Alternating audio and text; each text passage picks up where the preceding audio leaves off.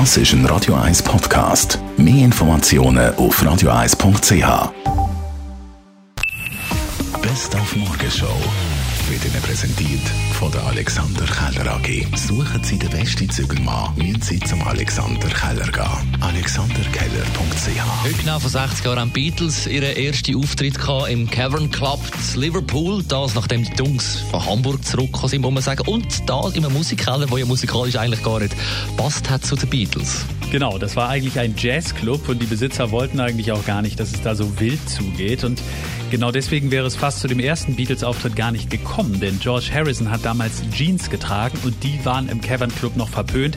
Deswegen hat der Türsteher ihn nicht reingelassen, aber George Harrison konnte ihn dann doch davon überzeugen, dass er einer der Musiker ist, die auf der Bühne stehen sollen. Und dann wurde er am Ende reingelassen. Und es kam eben zu diesem legendären Konzert, das übrigens zur Mittagszeit stattfand und aus Sicht der Zuschauer auch gar nicht so legendär war.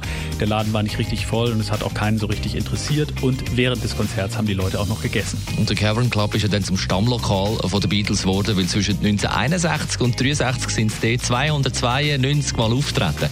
Dann in den 70er Jahren ist das Lokal abgerissen worden, wieder aufgebaut und heute ein Pilgerort von jedem Beatles-Fan.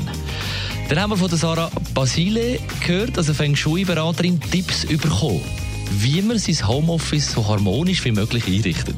Einer davon ist, dass man im Raum so sitzt, dass man eine Wand im Rücken hat und den Blick zur Tür, also zum Eingang. Das ist einer der wichtigsten Punkte. Ja, wichtig natürlich auch, Kinder so weit wie möglich weg vom Homeoffice platziert haben. Die Morgenshow auf Radio 1. Jeden Tag von 5 bis 10.